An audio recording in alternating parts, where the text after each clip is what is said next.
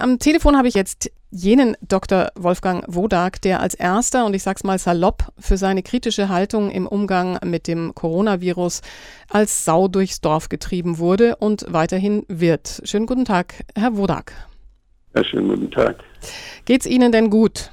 Ja, ja, mir ist nicht gut, nee. Das ist nicht schön, wenn man über sich solche Sachen in den Medien hört und ja, wie stecken es Sie? Mir schwer, jetzt sachlich zu bleiben, aber ich bemühe mich. Und ich werde also diese ganzen persönlichen Dinge, die man über mich sagt, die vergesse ich und kümmere mich weiter um die Sache. Und da freue ich mich, dass da sehr, sehr viele Zuschriften kommen, dass ich sehr viele gute Fragen komme, mit denen ich mich befassen kann. Und ich prüfe meine Hypothesen. Meine Hypothese ist ja, dass wenn wir diesen Test nicht hätten, dass wir dann nichts merken würden von der Grippe. Mhm. Und von Corona-Hype würden wir nichts merken. Und da geht es einerseits darum, wie entwickeln sich denn die Zahlen der Erkrankten und wie entwickeln sich die Zahlen der Verstorbenen auch. Und zum anderen geht es darum, was sagt dieser Test wirklich aus? Genau. Alles hängt an diesem Test. Das ist meine Frage. Was dieser Test aussagt. Genau. Der Coronavirus Covid-19 kann jetzt mittels dieses Tests nachgewiesen werden. Aber was testet dieser Test? Dass ein Coronavirus gefunden wurde oder in welcher Ausprägung auf der Schleimhaut äh, gefunden wurde? Oder werden gleichzeitig auch Influenza, Rhino oder sonstige Viren nachgewiesen? Das ist meine erste Frage. Ja, das ist eine wichtige Frage, denn dieser Test kann man sich, wenn, wenn man wissen will, was der testet, kann man sich an das Protokoll halten, was der Erfinder dieses Tests bei der WHO eingereicht hat. Das ist ja öffentlich, da kann sich jeder downloaden. Und da sagt er, dass sein Test eben alle asiatischen SARS-ähnlichen Viren entdeckt. Er spricht also nicht von einem Virus, was er entdeckt, der Test, sondern asiatischen Viren, und zwar die man bei Fledermäusen gefunden hat in Europa. Das heißt, diese Viren, die er benutzt, um seinen Test dann zu prüfen, das waren Viren, die schon in Europa sind, und zwar bei Fledermäusen, und zwar SARS-Viren, SARS-artige Viren. Das ist auch völlig klar, weil sich seit 2002 diese Viren aus China schon verbreiten konnten. Das sind immerhin schon 18 Jahre und die verbreiten sich sehr schnell und ändern sich dabei, die Viren. Das heißt, wir haben längst diese SARS-Viren, die sich dann auch immer wieder verändern in Europa.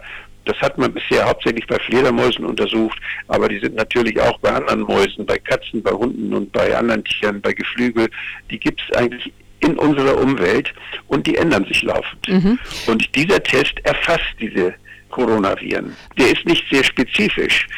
Deshalb ist es so eine Art Schrotschuss, kann man sagen.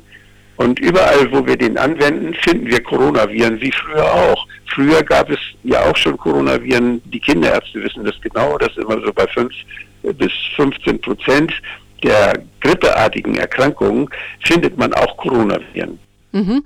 Also es geht ja darum, dass man diese Viren nachweisen kann. Jetzt sagen Sie, das ist möglicherweise auch ein anderer Coronavirus.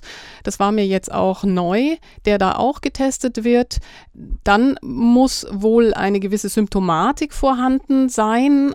Ja, dann sehr spezifisch man, ist, ob oder? man sich gesund fühlt dabei, ob man krank ist, ob man im Krankenhaus ist oder nur beim Arzt war oder und wenn der Test positiv, das heißt, man versucht wahrscheinlich so ein bisschen rauszufinden, viele von denen, bei denen der positiv ausfällt, sind krank, wie viele sind gar nicht krank, wie viele sind schwer krank und solche Dinge. Und mhm. äh, das kann ich mir vorstellen, dass das Robert-Koch-Institut das macht. Das wäre auch vernünftig.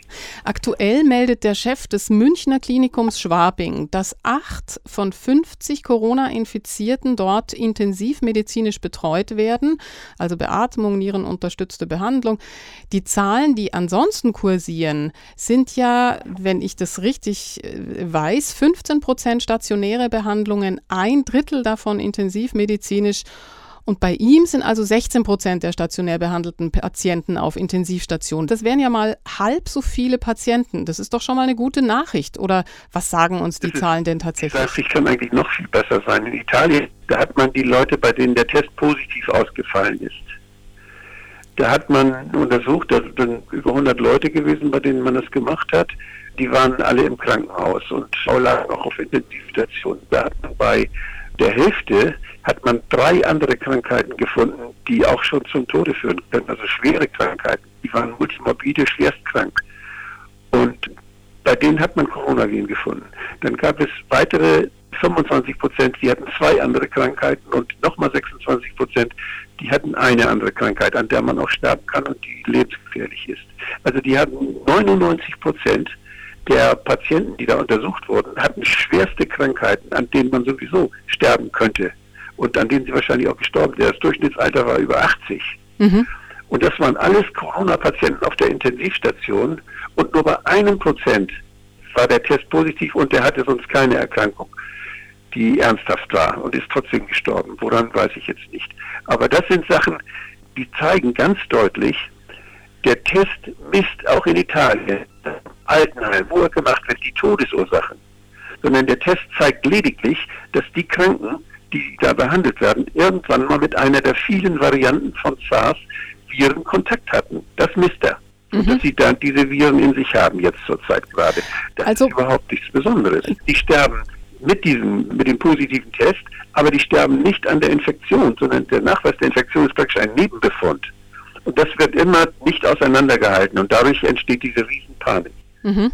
Warum wird denn dann von Infizierten gesprochen, wenn man einfach nur sehen kann, dass da Coronaviren vorhanden sind, aber wenn keine bis kaum Symptome gezeigt werden? Ja, das gibt, sie sind infiziert, wenn diese Viren in ihnen zu finden sind. Von daher sind Weil sie ansteckend sein können oder weil sie krank werden können? Das muss man ja vielleicht. Sie, müssen, sie, sie, sie werden ja dauernd von Viren befallen. Sie sind ja ein Biotop für Viren, immer. Das ist ja nichts Besonderes. Und diese Viren, die vermehren sich in ihnen. Und einige führen zu einer heftigen Reaktion ihres Immunsystems. Bei anderen, die das Immunsystem schon kennt, da kommen die Viren und machen nur eine ganz geringe, die merken sie kaum. Da, da ist es schnell wieder weg. Da läuft ihnen vielleicht mal zwei Tage die Nase, dann war es das. Und diese Coronaviren sind eben solche Viren, die unser Immunsystem schon kennt.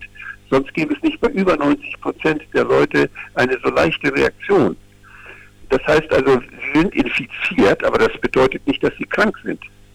Und dann gibt es natürlich heftige Reaktionen. Und bei der Influenza zum Beispiel, die ja immer wieder neu ist, die unser Immunsystem immer wieder sehr auswächst, da führt es viel häufiger zu. Und so ungefähr alle zwei Jahre haben wir eine richtige starke Influenza-Welle, wo die Leute wirklich vermehrt ganz stark krank sind mit Fieber und richtig ausgenockt sind und auch viele ins Krankenhaus kommen und viele sterben. Viel, viel mehr als wir jetzt dem Coronavirus zurechnen können.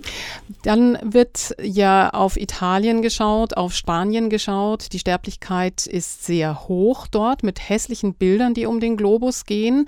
Jeder fragt sich, woran diese hohe Sterblichkeit denn dann liegen kann, die mit Corona in Verbindung gebracht wird. Also Spanien, Italien und Griechenland. Diese drei Länder sind bekannt dafür, dass sehr, sehr hohe Antibiotikaresistenzen da sind. Die gehen sehr, sehr, sehr großzügig mit Antibiotikagaben um. In einigen Ländern sind diese Antibiotika sogar frei zu kaufen. Das heißt, da helfen bestimmte Medikamente nicht mehr. Und sie haben in den Krankenhäusern haben sie riesige Zahlen von nosokomialen Infektionen. Dieser Skandal der im Krankenhaus erst erworbenen Infektionen, der ist in Italien schon in den letzten Jahren immer wieder berichtet worden.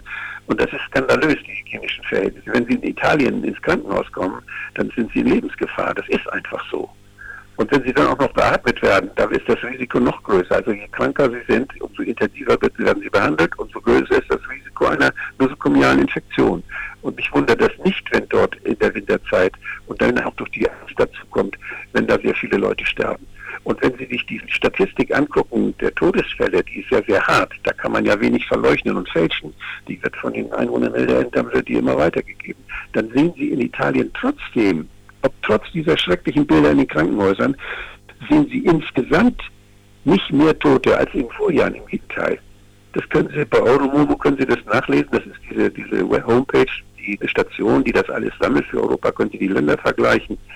Also da ist nicht zu sehen, dass da in Italien eine Übersterblichkeit derzeit zu beobachten ist. Und es sind wöchentlich aktualisierte Berichte. Mhm. Deshalb erwarten Sie also hier diese hohe Sterblichkeit nicht? Nein, bei uns klingt das doch schon wieder ab. Bei uns für Deutschland gibt es die Kurve auch. Bei uns klingt die Übersterblichkeit gerade ab.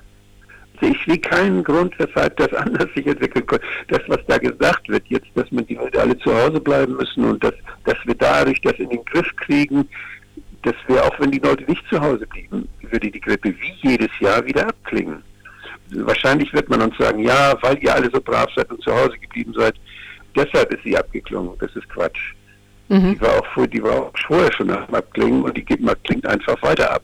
Okay. Sie hatten ja bereits in den Jahren 2009, 2010 auf den Fehlalarm Schweinegrippe hingewiesen und den angeprangert. Damals wurde ebenfalls eine Pandemie ausgerufen. Weltweit starben dann 15.000 Menschen am H1N1-Virus. In derselben Saison sind allerdings 500.000 Menschen an der Grippe gestorben. Sie hatten damals die Untersuchung des Europarats initiiert zur Rolle der Impfstoffhersteller und der WHO in diesem Szenario. Was erwarten Sie denn für den aktuellen Fall? Ja, das wird so ähnlich sein. Also wir haben die, die Grippewelle, die damals war bei der Schweine angeblichen Pandemie, die war noch milder als die jetzige, aber die jetzige ist viel, viel milder als die vor drei Jahren. Also da, vor drei Jahren hatten wir mal eine richtig tolle Grippewelle, da sind auch viele gestorben. Und das, was wir jetzt erleben, ist deutlich milder. Und das weiß das Robert-Koch-Institut, das weiß das CDC, das weiß die italienische Gesundheitsbehörde, das berichten sie auch alle in ihren, ihren kann man auf den Homepages überall sehen. Und ich erwarte da jetzt eigentlich von der gesundheitlichen Entwicklung nichts Neues. Aber was wir erleben, was da jetzt an Maßnahmen geschieht in der Bevölkerung und an, an Einschränkungen und an die angeblichen Hygienemaßnahmen, da wird man sicherlich untersuchen, wie ist das zu solch einer Fehlentwicklung gekommen. Als Arzt muss ich doch, wenn ich jemanden behandle, muss ich immer genau den Schaden und den Nutzen abwägen und muss sagen, das ist indiziert oder das ist nicht indiziert.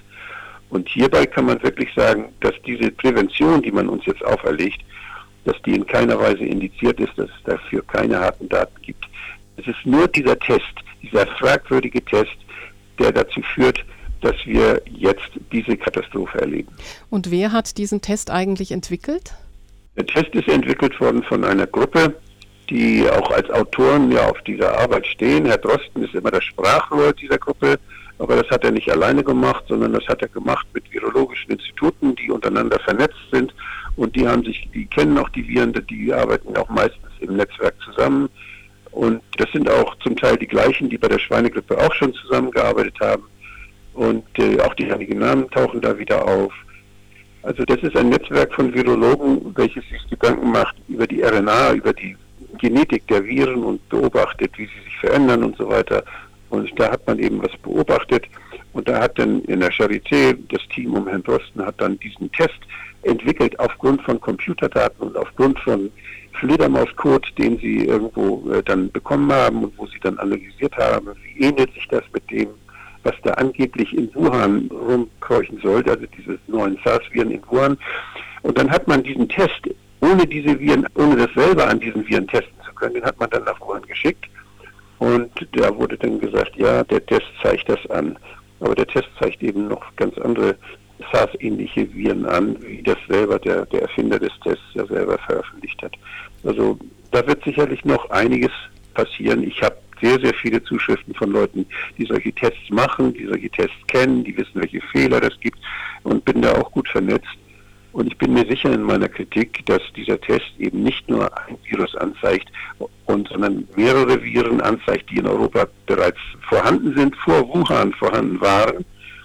Und dass wir keine Angst haben müssen, dass das eben ein Test ist, der neu ist, weil unser Immunsystem dieses Virus schon so lange kennt, dass wir das zu 90 Prozent in der Bevölkerung gut wegstecken. Mhm. Und nur mhm. bei den Leuten, die sowieso schon schwer krank sind, dass es da möglicherweise eine kleine Rolle spielt, dass diese Coronaviren auch dabei sind. Mhm. Die sind ja meistens auch nicht alleine, sondern die meisten Infektionen, wo die Coronaviren nachgewiesen werden, da sind auch andere Viren dabei, zum Beispiel Influenzaviren oder Rhinoviren, Adenoviren. Da gibt es ja eine ganze Menge. Jetzt wird aktuell gemeldet, dass gegen das Coronavirus ein Medikament getestet wird, das einst gegen Ebola entwickelt wurde. Was kann man denn damit behandeln? Ja, die, diese Virustatika, da gibt es ja mehrere, die da ausprobiert werden. Und wir hatten mal das Tamiflu, was uns verkauft werden sollte. Da hat es dann im British Medical Journal, hat es dort sehr, sehr viele Arbeiten gegeben, die bewiesen haben, dass die Firma Roche, die dieses Medikament hergestellt hat damals, gegen diese Vogelgrippe und gegen andere Grippenarten von Grippe, dass dieses Medikament getestet worden war und dass die eigenen wissenschaftlichen Befunde, die Roche hatte, da gab es wohl einige, die sagten, das sei positiv und andere, die sagten, das wirkt überhaupt nicht. Und Roche hat damals diese wissenschaftlichen Arbeiten, die negativ dieses Medikament beurteilten, haben sie einfach nicht veröffentlicht, haben sie geheim gehalten und das ist da rausgekommen. Und letztlich wird von der Wissenschaft jetzt inzwischen dieses Tamiflu als unwirksam betrachtet. Mhm. Und mit den anderen Medikamenten, da kann ich Ihnen nichts dazu sagen, wie das gewirkt hat. Da habe ich die Literatur nicht verfolgt. Ich bin da sehr skeptisch und denke auch, dass es nicht nötig ist, dass wir uns mit diesen Medikamenten, die auch starke Nebenwirkungen haben, die haben sehr starke Nebenwirkungen und die können auch gefährlich sein, dass wir uns damit zusätzlich belasten müssen. Mhm. Wir, wir schlucken ja auch keine Tabletten gegen Influenza. Da lassen wir uns impfen. Und naja, das ist ein zweites Thema, ob was die Impfung dann bringt, aber da brauche ich ein bisschen mehr Zeit für. Mhm. Wir haben uns jetzt in Deutschland gegen diesen natürlichen Verlauf der Herdenimmunität und für eine Kontaktbeschränkung zum Schutz der Alten und Kranken entschieden. Mit Steigen der Temperaturen werden die Erreger zurückgehen. Da setzen ein paar Virologen drauf. Das heißt, in diesen wörtlich virulenten Wochen, da verzichten wir jetzt gleichzeitig darauf, dass sich Kinder, Jugendliche und Erwachsene, wie sonst üblich, auf natürliche Weise immunisieren. Welche Folge kann denn das für die Gesundheit der Gesellschaft haben? Es ist das, was immer passiert. Die allermeisten Viren haben wir eine Herdenimmunität, wenn Sie dieses Wort benutzen. Das heißt, in der Bevölkerung gibt es sehr, sehr viele Menschen, die schon Immunität entwickelt haben gegen viele Influenzaerreger, gegen viele Coronaviren. Wir haben dort ganz mit Sicherheit bei ganz vielen Menschen Immunität. Sonst ist es nicht zu erklären, dass unser Körper diese Erkrankung so leicht ja, bewältigen kann. Und das, wie gesagt, wenn wir ein, wenn ein Test positiv ausfällt, wo wir etwas finden, was angeblich neu ist, so sagt das nichts aus darüber, welche Krankheit da gerade abläuft. Wenn da jemand krank ist, dann kann der Test positiv sein. Wenn jemand gesund ist, kann der Test positiv sein. Wenn jemand auf der Intensivstation stirbt, kann der Test positiv sein. Da ist kein Kausalzusammenhang mhm. automatisch, sondern es sind zwei Befunde und die Kausalität ist nicht bewiesen. Okay, nochmal zu dieser Zeit, in der jetzt die Kinder, Jugendlichen und Erwachsenen sich nicht anstecken können, also keine Immunität erwerben. Wie gehen wir denn dann mit der nächsten Mutation des Virus um? Wenn wir das vorherige Virus sozusagen nicht, nicht. Ich glaube nicht mal, dass es so ist, dass man sich keine Immunität erwerben kann. Das wird, ist ja spannend jetzt zu sehen. Da wird man vergleichen, wie Länder wie Brasilien oder wie Länder wie Korea oder wie China und das in Deutschland und die haben ja alle was gemacht. Da ist ja überall so solchen Aktionismus. Und da wird sich dann herausstellen, in welchem Land denn die Immunität gegen welche Viren am besten ist. Ich sehe das ziemlich entspannt. Die Viren, die vermehren sich und die Menschen sind das seit Jahrtausenden gewohnt und haben mit den Viren sich entwickelt. Das, die gehören zu uns, wie die Bakterien, die wir im Darm haben, und die verändern uns dass das Menschen unterschiedlich gut mitmachen, dass es Menschen gibt, die zum Beispiel Cortison nehmen, die eine hochdosiert Cortison nehmen oder die immunsuppressiv behandelt werden. Menschen, wo mehrere Sachen zusammenkommen, die dann das Schwierige haben, diese Immunreaktion durchzustehen, dass sie richtig kranker werden, dass sie auch kranker werden, das wissen wir. Und Sie wissen, es gibt Kinder mit Mukoviszidose, das heißt, wo die Lunge sich nicht reinigt und die immer sehr stark gefährdet sind durch AD-Infektionen, da muss man sehr, sehr aufpassen. Das sind Menschen, die können dann auch sehr schwer krank werden und auch sterben. Das kann durch die Influenza aber mindestens so leicht geschehen wie durch alle anderen Viren. Coronavirus ist eines von zig Viren, die die gleichen Symptome bei uns machen. Wir untersuchen aber bisher immer nur einmal die Erkrankungen, die zählen wir. Wir wissen, wie viele akute Atemwegserkrankungen in etwa durch Deutschland sausen jeden Winter. Und wir messen Influenza-Viren, die verschiedenen Typen. Alle anderen Viren haben uns bisher überhaupt nicht interessiert. Wir wissen aber, dass sie immer dabei waren. Und Coronaviren ist eines von diesen. Mhm. Wenn wir allerdings Menschen haben, die leicht infizierbar sind, wir wollen sie einfach schützen und machen das. Wir haben uns jetzt einfach so entschieden. Wenn wir dann gleichzeitig die Immunität aber nicht erreichen sollten, Sie sind ja relativ entspannt und sagen, wir, wir schaffen das trotzdem. Was wäre denn der Effekt? Läuft es auf eine flächendeckende Corona- und Grippeimpfung dann schon im Kindesalter raus? Wissen Sie, die haben ja nur Sinn, diese Impfung, wenn wir wissen, welche Erreger kommen. Und äh, selbst die Virologen rechnen ja mit, dass dauernd neue Erreger kommen. Das heißt, es kann sein, dass wir, wenn wir eine Impfung machen, die im nächsten Jahr schon nicht mehr wirksam ist, und jedes Mal, wenn wir eine Impfung gemacht haben und haben alle Leute geimpft, und dann sehen wir plötzlich, oh, da sind genauso viele Atemwegserkrankungen wie im vorigen Jahr, dann beweist das nichts für die Qualität des Impfstoffes, weil das ist dann ja schon vorbei. Wir können also hinterher nie sagen, wir können immer nur hinterher sagen, ob es was gebracht hat oder nicht. Mhm. Und vorher wissen wir nicht, ob der Impfstoff wirkt oder nicht.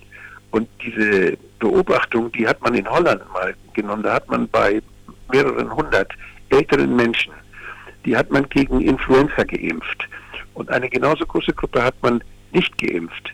Da hat es also eine Kontrollgruppe gegeben. Dann hat man die verglichen über zwei Saison, also über zwei Jahre, und hat festgestellt, dass die Geimpften und die Nicht-Geimpften sich dadurch unterschieden, dass die Geimpften weniger Influenza-Infekte hatten mit Influenza. Aber die hatten nicht weniger Atemwegserkrankungen. Die sind genauso oft und genauso schwer krank geworden wie die Nicht-Geimpften. Nur, dass da eben andere Keime dann die eine Rolle gespielt haben. Das heißt, wenn man den einen Keim durch eine Impfung unterdrückt, dann haben die anderen Keime mehr Platz. Aber wir werden trotzdem krank. Kann es sein, dass die Viren dann gar nicht ursächlich sind für die Erkrankung? Die Viren machen eine Entzündungsreaktion. Die fällt heftiger oder weniger heftig aus. Das wissen Sie selbst, wenn Sie mal, wenn Sie mal eine Influenza gehabt haben, dann haben Sie Fieber und liegen im Bett für eine zwei Wochen. Und andere Menschen, die stecken das mal eben so weg, die werden nicht so lange krank. Die haben das in drei Tagen, ist das wieder weg. Also das hängt von vielen Faktoren ab, hauptsächlich aber von ihrem Immunsystem. Jetzt noch eine letzte Frage. Die Bakterien waren ja viele Jahre der Feind unserer Gesundheit, bis wir dann langsam erkannt haben, dass wir ohne sie gar nicht leben können. Wäre es denn möglich, dass die Geschichte der Viren ähnlich verläuft und wir irgendwann die Panik vor den Viren, die Angst davor verlieren und erkennen, dass wir uns ohne sie immunologisch gar nicht weiterentwickeln und an die Umwelt anpassen können?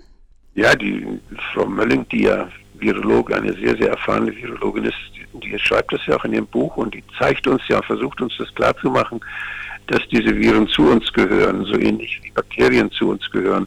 Wir sprechen bei den Bakterien, die wir im Darm haben, da sprechen wir vom Mikrobiom, auch die Bakterien, die wir auf der Haut haben, sprechen wir vom Mikrobiom. Und da sind immer verschiedene, die sich da dann in diesem Biotop auf unserer Haut oder in unserem Darm vermehren und da leben, mit uns leben die wir auch brauchen damit wir gesund sind.